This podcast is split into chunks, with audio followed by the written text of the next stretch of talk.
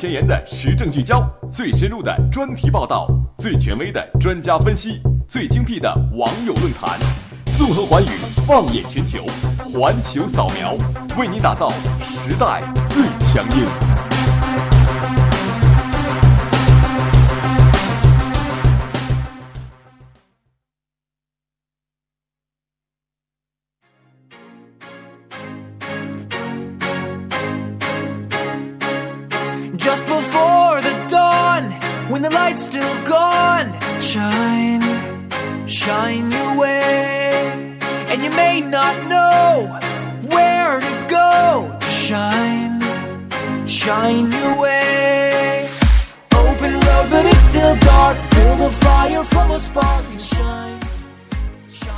Hello，各位听众，欢迎收听 FM 九十五点二浙江师范大学校园之声，这里是环球扫描，我是主播喜林，我是主播雨辰。嗯，那迎来一个非常啊新的面孔啊，对，也是第一次坐在环球扫描的这样一个节目的演播室里面，所以呃，我现在是怀着既激动又兴奋的心情，跟呃我们的喜林一起搭档这档节目。嗯嗯，那其实这个啊节目还是两个人一起啊，就是互相聊一下天，然后嗯谈一下。全世界啊，一些啊自己眼中的一个世界罢了。那其实环球扫描最重要的就是讲一些政治啊、经济啊，然后包括旅游之类的。其实一提到政治，呃，我知道，嗯，经常政政治上被黑的人都是这些国家领导人。对，比如说普京啊、奥巴马之类的。对，然后就像刚才雨辰所说的，奥巴马最近又干出了一点啊非常新鲜的事情啊，非常历史性的事情，呃，就是他会面了古巴的总统劳尔。对，那那一次会面也是历史性的，好像是时隔了八十八年。对，是非常漫长的一个会面。对，咱们好像一下就进入了主题。其实各位听众不要着急啊，因为我们的第二个板块要闻点击会给大家详细介绍一下。那好的，先介绍一下我们今天的主要内容吧。那第一个板块还是一句话新闻。环球扫描，扫描，扫描环球，一句话新闻，让我们一起嗨翻全世界。嗯，那第二个板块要闻点击，刚才也是说到了，现在稍稍给你们卖一个关子。那第二三个板块社会万象啊，先介绍一下一个记录世界各地水与人啊，是不是很文艺呢？啊，对。那第四个板块呢，我们要啊介绍的是一个非常的给大家带来看上去有一点恐怖气氛的一个地方，是全球最恐怖的死亡禁地。对，那今天可能来一番探险之旅了，是吧？对。好的，那一番音乐过后，进入我们今天的环球扫描。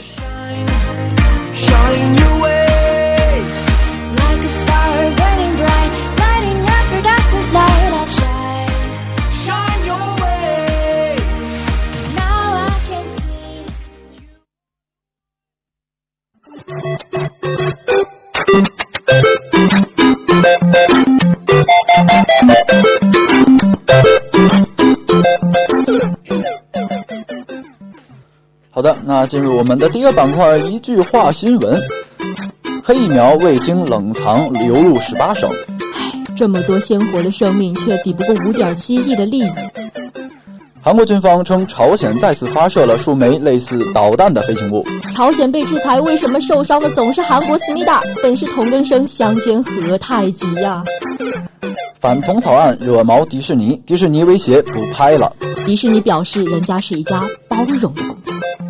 网络渗透成功，欲加入 IS 组织的日本男子被捕。大家请关闭电脑和手机等一切网络工具，以防 IS 渗透。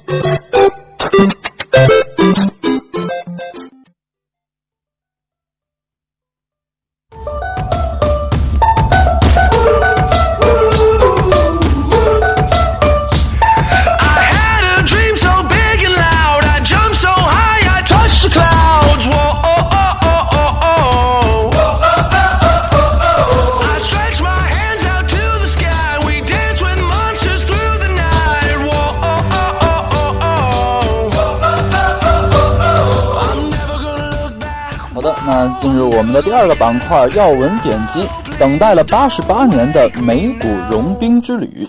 对，那从三月二十一号开始呢，奥巴马将对古巴进行为期三天的访问。自二零一四年十二月美古关系开始正常化一年多以来呢，奥巴马他终于在卸任前实行了古巴之行，这也是美国在任总统八十八年来首次访问这个隔海相望的近邻古巴啊。那这场历史性的访问也被视作是深化美古关系的融冰之旅。奥巴马的访古为什么选在了八十八年后的今天呢？他又会给两国乃至整个世界带来什么影响呢？今天的要闻点击，我们就来谈谈这场等待了八十八年的融冰之旅。嗯，是的。那其实说到古巴，可能各位听众啊，包括我也是不是很了解古巴这个整个国这个国家。对我对于古巴的印象就仅局限于在于，哦，它是个拉丁美洲的国家。拉丁美洲的国家，然后很对，经常 跳桑巴这样。对，并且还有什么疾病啊，然后。不是很了解，并且我也很好奇，为什么美国要很看重古巴这一条线？对，其实这个说来话长了，他们嗯，美古之间的这样一个关系，他们已经有很长的一段历史渊源了。其实这个古巴和美国的事情要追溯到一八九八年。嗯嗯，其实一开始啊，古巴是受西班牙统治的，二战之后受西班牙统治，然后等结束了西班牙统治之后，又受美国的统他对美国的这种感情是非常纠葛的。对，尤其是在呃冷战这个期间，就是在美国与苏联他们两个超级大国争斗的这段时间，古巴更是被卷入到了冷战这一场呃二十二十世纪的战争里面，因此他也就成为了一个冷战的牺牲品。更何况就是它跟美国的意识形态又不一样。嗯，古巴它实行的是社会主义制度嘛，那美国的话它实行的是资本主义。那社会主义与资本主义之间这种意识形态的差异，也是导致他们两个国家啊共同的这样的一个矛盾的产生吧。是的，那看来雨辰有很好好学习政治啊，这么一大段，其实要是要让我背，我估计马云就不及格了吧。呃，其实呃，话说回来啊，还是美国和古巴的这个事情，呃，在一开始的时候，由于呃苏联啊插了一脚，刚才所说到的这个二战后面啊，包括古巴的导弹危机。啊，才导致了古巴和美国的一个恶交，这个才是它的真正的原因啊。结果，美国对古巴进行了一系列制裁，并且切断了各种经济来源啊，然后任何任何的联系。对，尤其是这种经济制裁，就是更加的严重。嗯，因为对于一个国家来说，经济是它的根本嘛。经济决定政治，经济决定文化，这个是大家都懂的一个道理。是的。那美国为何会选在今天破冰呢？这个原因大家是要深刻的探讨一下的。嗯嗯，其实话锋一转啊，现在一想到，呃，在一六年三月份啊，美国总统奥巴马和古巴的总统劳尔会面啊，那一次画面可能大家都记得。呃，其实劳尔并没有直接牵着奥巴马的手，就是稍稍把他呃抬着手腕举起来的，简直就是给人以无限联想的空间。对，其实一直到这个握手之前也是有呃一次握手联合，就是在呃这个印度总统去世的时候，嗯啊，然后呃曼德拉总统去世的时候也是这样，好像握手了，但是。并没有说什么，感觉他们就是有一种非常隐晦的关系在里面。那看来喜林对这方面还是比较了解的。那据我了解，双方在二零一四年的十二月也进行了电话长谈，比如说这一系列的长谈啊，或者是握手，简直就是给今天的美股破冰做了一系列的铺垫。对，其实。其实这个美国为什么要选在这时候破冰啊？为什么之前有这么多冲突？刚才我提到了一些是关于啊冷战时期啊，包括呃这个古巴导弹的一些危机。呃，其实还有一方面就是政治方面的原因啊，就是当时的这个卡斯特罗呃卡斯特罗就是劳尔的哥哥啊，叫做菲德尔卡斯特罗啊，他与美国总统一直是非常对立的状态啊，他的政治理念就是法律和的一个。结果弟弟一上来，然后就跟他的哥哥画风完全就是不一样的，就马上由敌对变成了握手言和的这样一个政策。那这个对美古关系的破冰也也是一个非常好的契机。嗯，那政治这是第一步啊，还有包括到后来啊，一开始美国对古巴进行了一个经济的制裁，对啊，但是现在美国不管说是美国也好，古巴也好，还是全世界也好，现在都需要发展他们的经济。尤其是古巴的话，它不仅呃，在自己寻求一种经济上的独立，他也在慢慢的挣脱美国对他的经济制裁。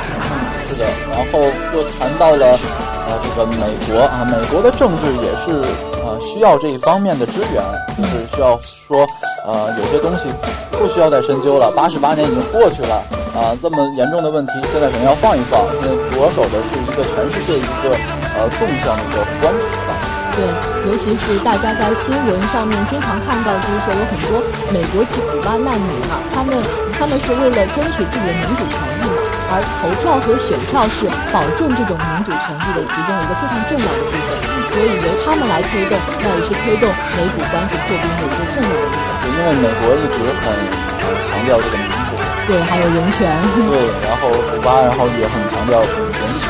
啊，所以两个国家的一个破冰可能会带来一些政治方面的收益。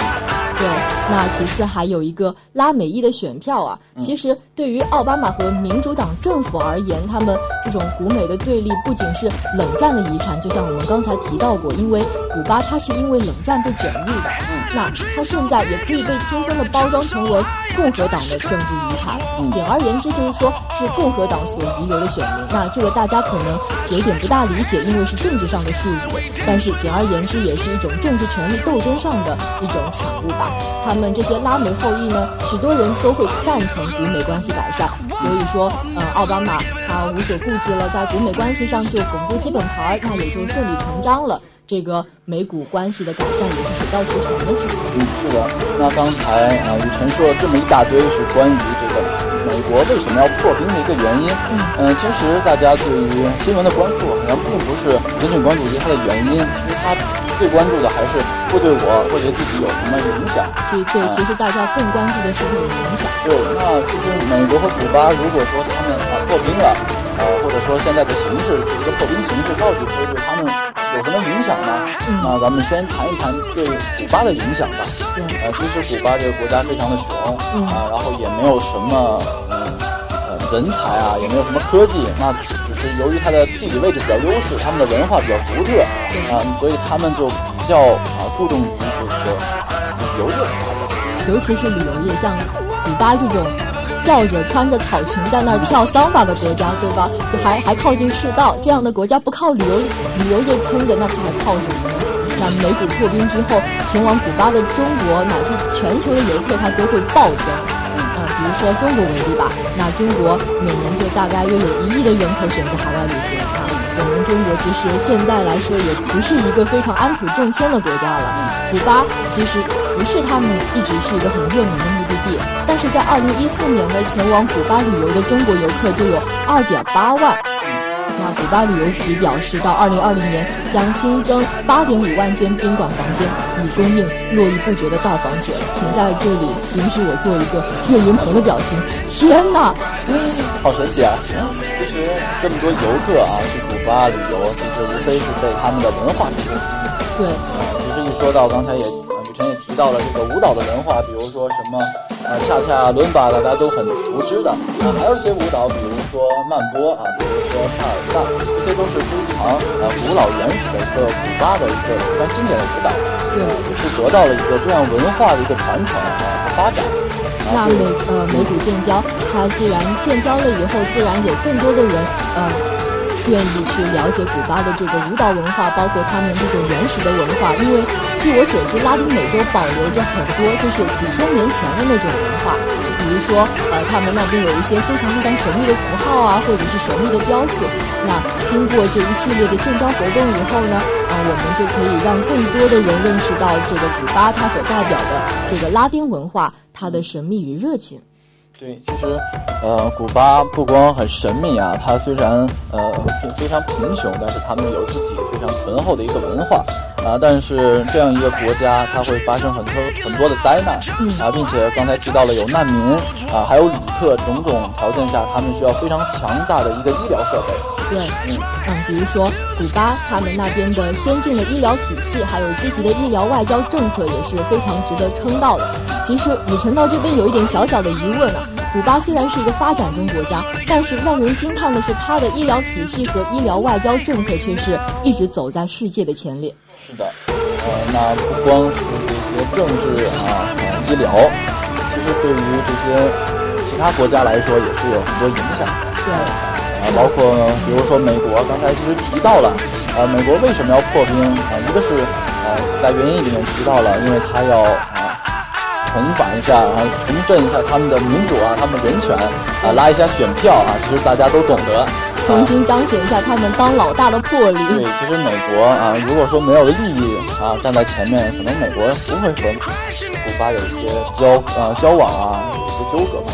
对，其实像我们这样砍东砍西、砍天砍地，砍了那么多的国际关系，其实最后大家不要忘了最重要的一点，就是国家利益决定国际关系。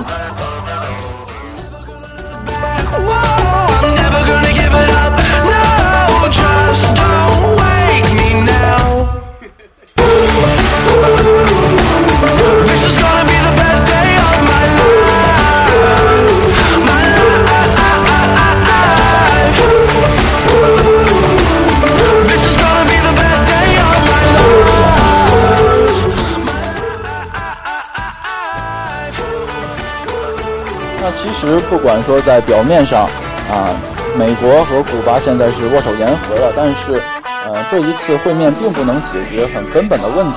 现在美国还是面临啊，古巴还是面临很重要的一个挑战。对，就像中国和日本一样，当年在啊一九一八呃一九一八年那会儿开始，日本在中国的脊背上狠狠地砍了那一刀，那大家肯定都不会就是说怎么样对这个呃伤疤轻描淡写的过去了。对于美国和古巴也是一样的，他们他们虽然现在已经是一个破冰之旅了。啊，比如象征着两个国家重新的友好的这样一个关系的进程，但是他们两国之间的这种伤疤还是蛮对蛮有趣的。那比如说在经济方面，一开始啊，美国就对他们有这个经济啊、金融方面的制裁，但是呃，回到现在来说，古巴的经济还是不是很好，啊，导致了他们古巴是唯一一个发行两个货币的国家。两个货币，天哪，是什么神奇的事件？嗯，其实他们国家的货币叫做古巴比索，啊，其实，呃，一个叫做古巴比索，另一个叫做可以兑换的古巴比索。好强啊！对，其实就是想说，啊，如果说你是外来人，那你可以用这些可以兑换的啊，然后我们自己本地人就只能用，啊，不是只能用，啊，就是用这些呃不能兑换的古巴比索。那他们的经济体制还是比较独特的，而且我还发现了一个非常神奇的现象，就是在古巴，出租车司机的收入它是远高于医生的，这个是一个非常非常神奇的现象。一般来说，不是出租车司机都是在这个社会的底层，然后医生的话作为一个技术人员，他是比较地位比较高的，但是在古巴这个现象是恰恰相反。对，其实要是我是呃旅游者的话，我可能真的会去呃古巴旅游，然后去找这些当地人来换一些这些不可以兑换的货币，然后我可能会赚一点。嗯，说到底还是他们旅游业比较发达的这样一个支撑出来的东西。对，那另一方面呢，还是发展中国家还是有这些老龄化的问题存在啊。其实中国也是有的，但是古巴面临的非常严重的老龄化问题啊，已经有百分之二十的老年人口比例，并且现在还在持续上涨。就像日本跟北欧那些国家一样，其实我之前在日本也是看到他们一些服务性行业，就是经常的会有一些老年人在那边打工，年轻人都是坐在这种呃办公室里面或者是写字楼里面当白领，但是那些服务性行业基本上都是老年人，那老龄化严严重，这也是呃古巴面临的挑战之一。嗯。那归根结底，现在古巴和美国现在是握手，看似是握握手言和了，啊，但是他们两个的关系到底会走向何处？那最后国家的形势会走向何处？我们还是不知道，啊，那还是希望两个国家啊，可以在呃真的像表面上一样啊，然后相互的协调好啊，并且政治方面可以。达成一个共识啊，不要再让更多的老百姓去受苦了。对，其实老百姓无论两国之间的关系变得怎么样，或者说打仗也好，握手言和也好，嗯，最最那些苦难最深重的往往都是百姓。对，生灵涂炭的话，就是非常严重的。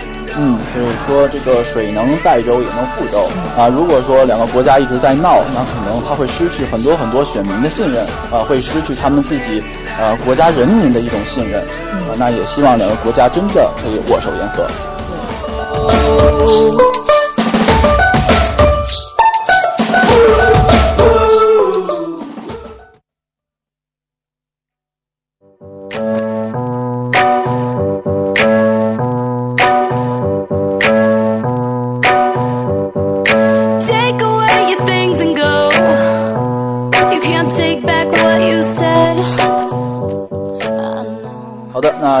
了刚才第二个板块的融冰之旅，我们来到了第三个板块社会万象啊。那第一个要介绍的还是呃，记录世界各地的人与水。那据《艾维特卫》的杂志三月二十二号的报道呢，自二零一一年以来，穆斯塔法阿布杜拉兹开始前往世界各地来用镜头记录这个关于水的故事啊。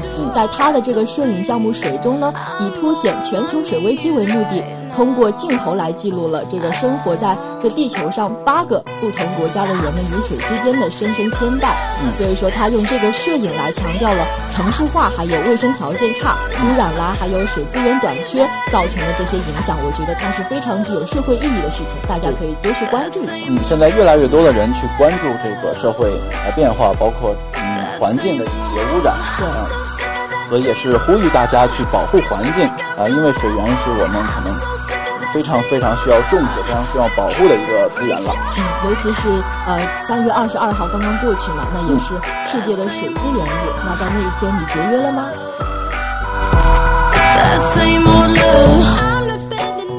带给大家的第二条社会万象呢，是英国酒店发明了奇葩的被子服。那据海外网二月二零一六年三月二十四日报道呢，英国的吉瑞斯酒店集团近日发明了一种革命性的服装，是被子做成的套装啊，是非常听起来是非常的奇葩。因为穿上这件衣裳，人们可就可以随时随地的享享受床上的时光了。对，其实我感觉就再也不用起床了。嗯，对，那可能是因为呃这个社会压力比较大，人们的普遍的这种呃睡眠时间不足。嗯，那您是得有多累才会随时随地的睡觉啊？看来其实我真的需要装备一身这个被子服了。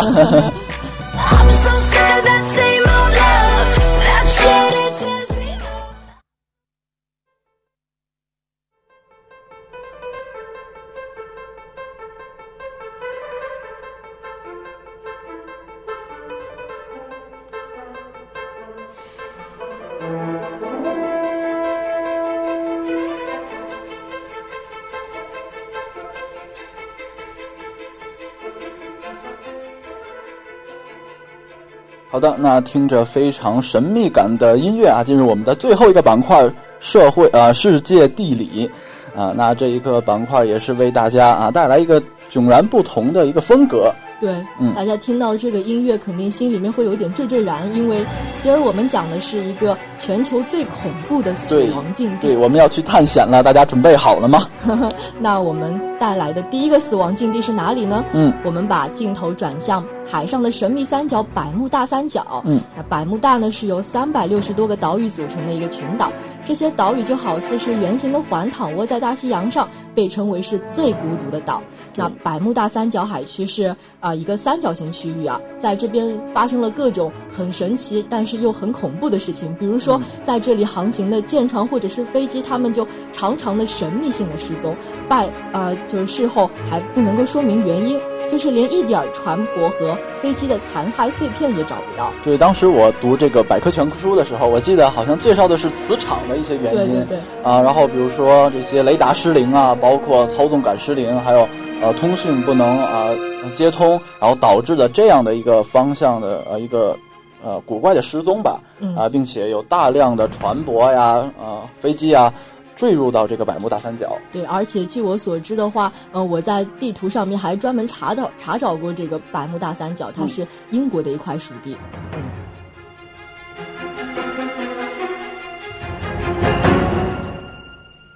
好的，那第二个地点，我们来到了死亡地带罗伯布。啊，那罗伯布可能大家听起来会像湖泊一样的地方吧？其实它是由塔里木河啊。孔雀河包括车尔臣河合在一起啊，汇聚于此的一个地方。那这个地方也是非常的危险啊，因为它是由楼兰城啊成为废墟，并且啊到后面来说水位一直在减少啊，导致了各种花费了大量的人力物力都搜不到一些啊，当时探险家来搜到一些东西啊，也是导致了大家认为这块地方是一个无毛之地啊，非常非常的神秘，也非常非常的危险啊，被。画上了一个叫做“魔鬼三角区”的一个地方。啊据我所知，一九八零年的著名科学家彭加木，他在罗布泊考察的时候，又花费了大量的人力物力进行这个对罗布泊的一种科学的勘勘察，但是最后他失踪了。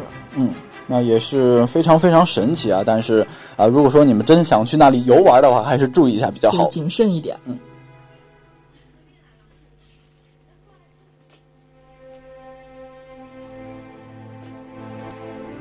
那最后一个地点，我们来到了意大利的死亡谷啊，人类的天堂，啊，动物的墓葬场。那意大利的那不勒斯和瓦维尔诺附近的死亡谷呢？它就是专门夺取动物的生命，但是对人体是毫无损害的，所以被称为是动物的牧场。据科学家们的调查呢，该谷中发现的各种死于非命的飞禽走兽啊，大小动物已经超过了四千只。嗯，那鸟类啊、爬行类、哺乳动物也是各种的在这里死于非命。他们的死也不是自相残杀，也非集体自杀，更非人为。那是何根源至今不明。更有意思的是，该谷杀伐禽兽而过人，却没有加害之时。哎呀，我说到这边，我自己说着说着也开始毛骨悚然，对，鸡皮疙瘩起来了。其实说到一个呃死亡谷啊，其实中国也有也有一个死亡谷啊，就是在藏北的无人区啊。其实它也是这样的一个地方啊，非常非常的神秘啊，上里面什么都没有，荒无人烟。但是有一些探险家呀，一些动物来到这里的时候，却没不见了踪影。啊，那也是非常的神秘。那如果说各位胆子大的同学，尤其是外国人很会玩啊，但是你们如果想去这里玩的话，一定要录像啊，可能就变成了最后的黑匣子啊。人类，我们大学生来说，我建议还是千万别去那些地方了。咱们说归说，安全还是重要的呀。嗯，是的。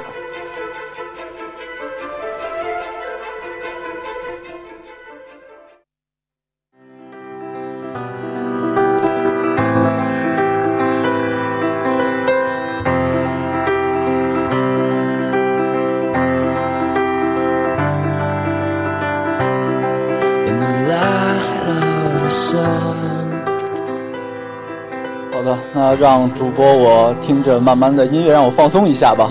刚才经历过呃美国和古巴的一个融冰之旅啊，又到了死亡圣地，啊，简直我主播的心情可能就像过山车对不能平复了。嗯，那这一次的环球扫描也是非常的有意思啊，可能并不像呃以往以呃以往一样啊，非常浪漫啊，或者说呃非常有童趣。这一次就是给大家一个别不一样的体验。对，那不知道听众朋友们在听完我们这一期环球扫描以后有什么样的感想，可以跟我们分享一下。嗯，那也是感谢这一次的小波给我们带来这么有趣的呃一个稿子啊，嗯，然后这么有意思的一个环球旅行。呃，那今天的节目就到这里了啊，我是主播喜林，我是主播雨晨。嗯，那希望我们下一个时间啊，同一个地点，不见不散，不见不散，拜拜，拜拜。